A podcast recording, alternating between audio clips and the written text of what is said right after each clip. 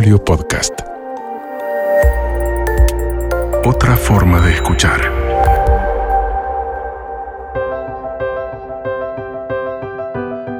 Soy Dominique Sarries. Me dedico a encender, a impulsar, a potenciar la creatividad en organizaciones, empresas, en la enseñanza, en las familias, en la vida de la gente.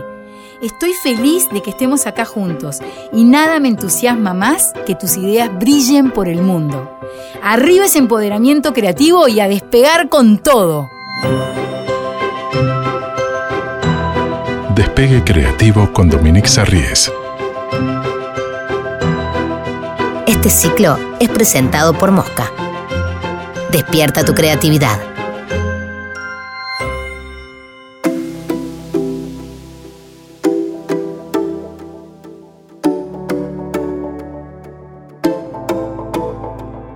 Empezar con una historia.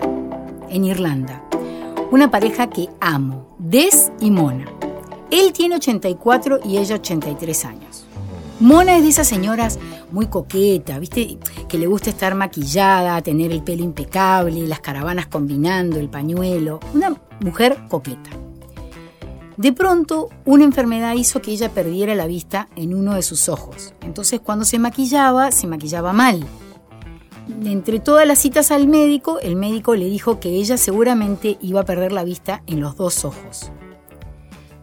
Al tiempo, Mona, preocupada, entre otras cosas, por supuesto, le plantea a Des, mira Des, yo quiero maquillarme, me hace sentir mejor, aunque yo no pueda maquillarme, sentir que me veo linda, me siento más prolija, para mí es importante. Entonces, ¿cómo hacían si vivían ellos dos solos y ella ya no se podía maquillar? Le dieron mil vueltas hasta que resuelven algo genial. Des empieza un curso de maquillaje para aprender a maquillar a Mona. Van juntos al curso, se matan de la risa. No saben qué divino que es ver a Des con todas las brochas, poniéndole la base, explicando que la sombra combina. En fin, no solamente se hizo un experto en maquillaje, sino que además, después que Mona se baña y entran en este momento íntimo donde él la contiene, la maquilla, después, voilà, le muestra el espejo y ella se ve divina, porque ella todavía ve, este, y termina siendo un, un momento de unión, de compañerismo, de amor. A mí se me ocurren mil respuestas que Des le podría haber dicho a Mona. Ay, amor, con todos los problemas que tenemos, con todos los problemas que tenés, te vas a preocupar por el maquillaje. O le podría haber dicho, amor, te veo todos los días de cara lavada a salir de la ducha, ¿qué cambia el maquillaje? ¿No? Podría seguir con mil respuestas, pero no. Des entendió perfectamente lo que Mona sentía. Se puso en los zapatos de ella. Sintió, comprendió que entre todos los problemas que ella estaba enfrentando, para Mona era un alivio sentirse linda, que para ella era importante, que todos los esfuerzos y soluciones tenían que estar enfocados en solucionar su problema. Y así lo hicieron, con amor, con compañerismo, con comprensión. Hoy quiero hablar de empatía. Siempre que hablo de creatividad hablo de empatía.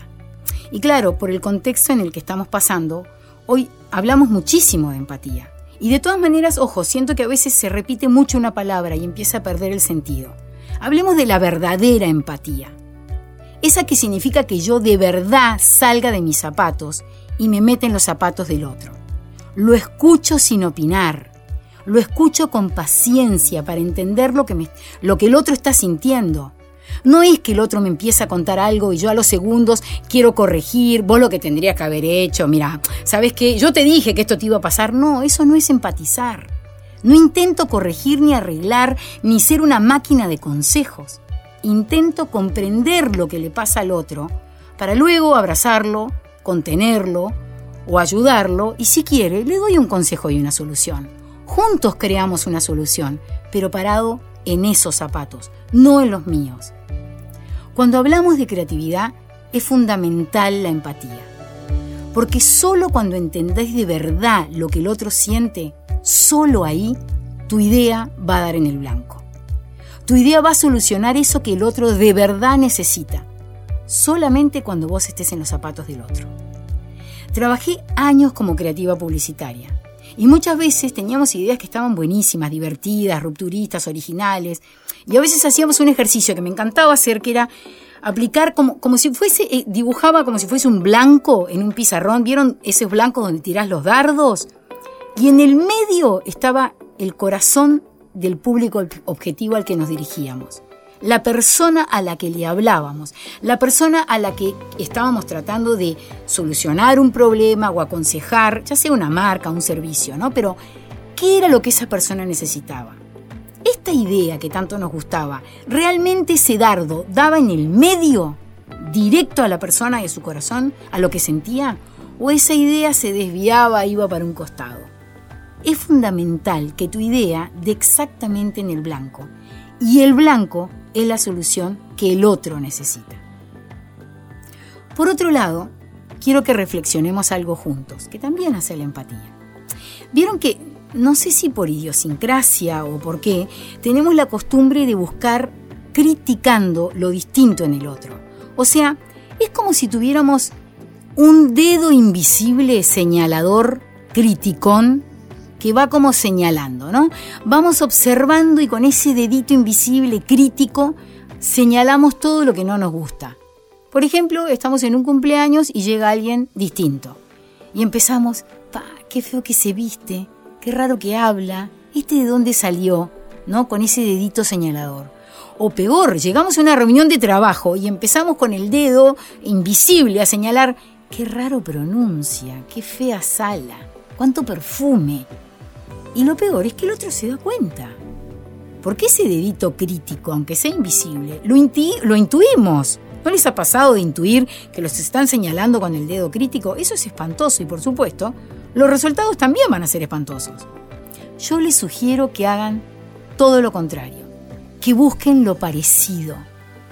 Entren a la reunión y vean, aunque seamos distintos, y, todo el tiempo pensando, ah, mira, esta persona es diferente. No, yo pienso, ¿qué tengo parecido? ¿Qué tengo parecido? ¿Qué tengo parecido? Veo el portarretratos, tiene un perro, yo amo los perros, le saco el tema de los perros. En el portarretratos hay dos hijos, yo tengo dos hijos, le saco el tema de los hijos. Saquen un tema en común. ¿Qué puede generar un puente entre esta persona y yo, aunque parezcamos tan diferentes? Hay millones de cosas. Y esto se tiene que hacer como un hábito.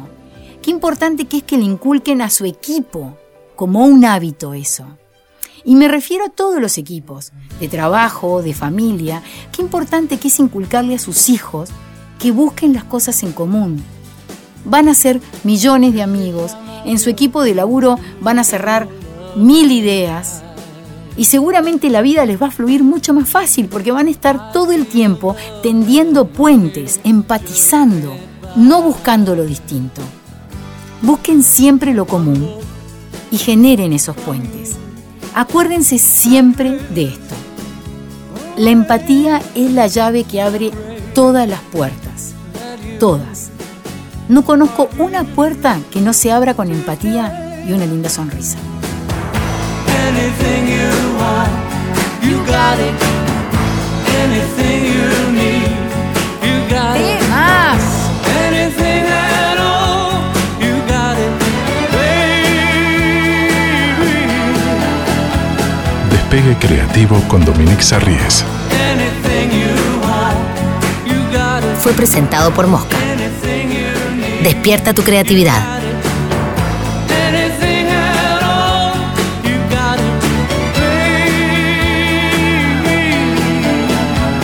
Edición Guillermo Christophersen.